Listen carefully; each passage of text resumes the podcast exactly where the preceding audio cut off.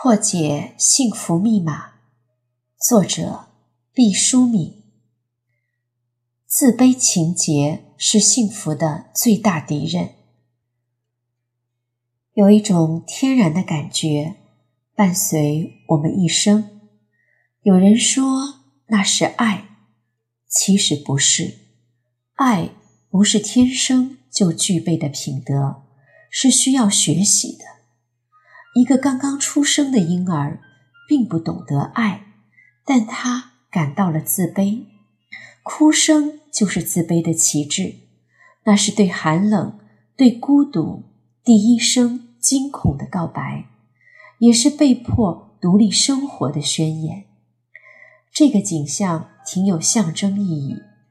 人在强大的自然规律面前，没有法子不自卑。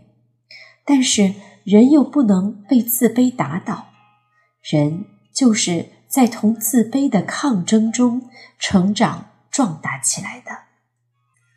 可以说，自卑是幸福的最大敌人。道理很简单，一个人若是时时事事都沉浸在自卑中，那他如何还能享受幸福？所以，人。不要被自卑打垮，而是要超越自卑。我们先来找找自卑的反义词是什么？是自信。自卑和自信都有一个字，就是自己的意思。那么，自己对待自己有什么不同呢？自卑的人自己看不起自己，自信的人自己相信自己。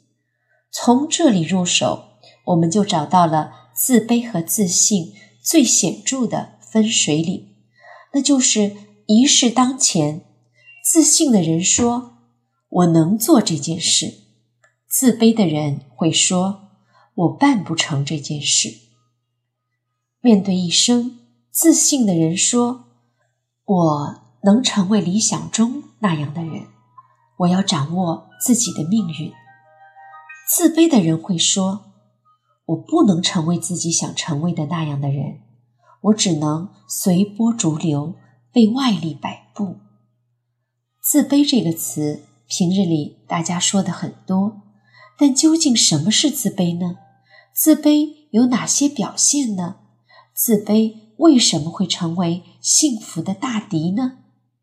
简而言之，自卑就是有关自我的。消极信念影响了成长。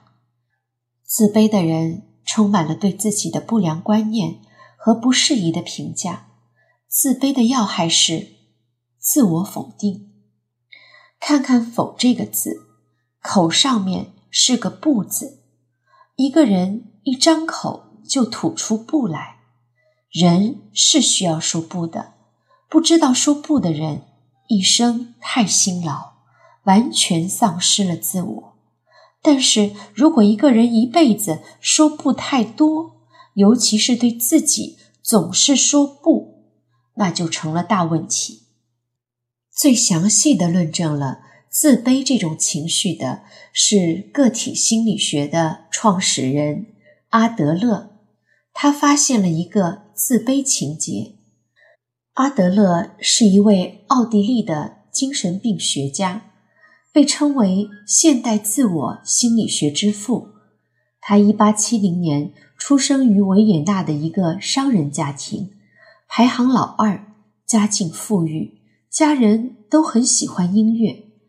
按说这是一个丰衣足食的幸福环境。可是童年的阿德勒却一点也不快乐。为什么呢？原因来自他的亲哥哥。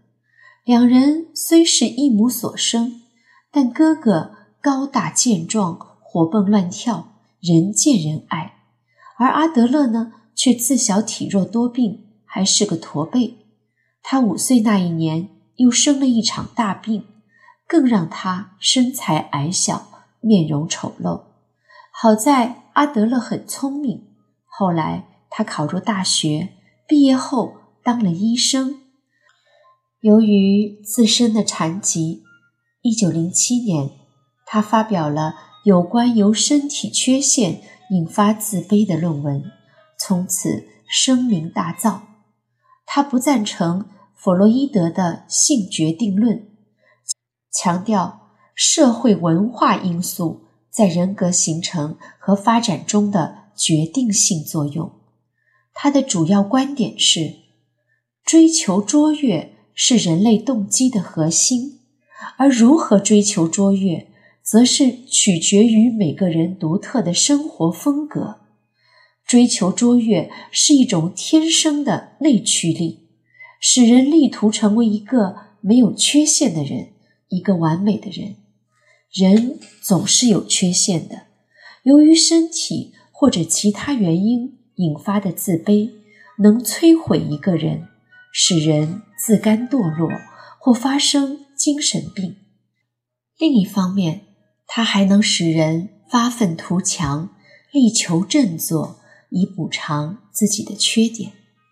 比如说，古代希腊的戴蒙斯·塞因斯，小时候患有口吃，可他迎着困难上，刻苦锻炼。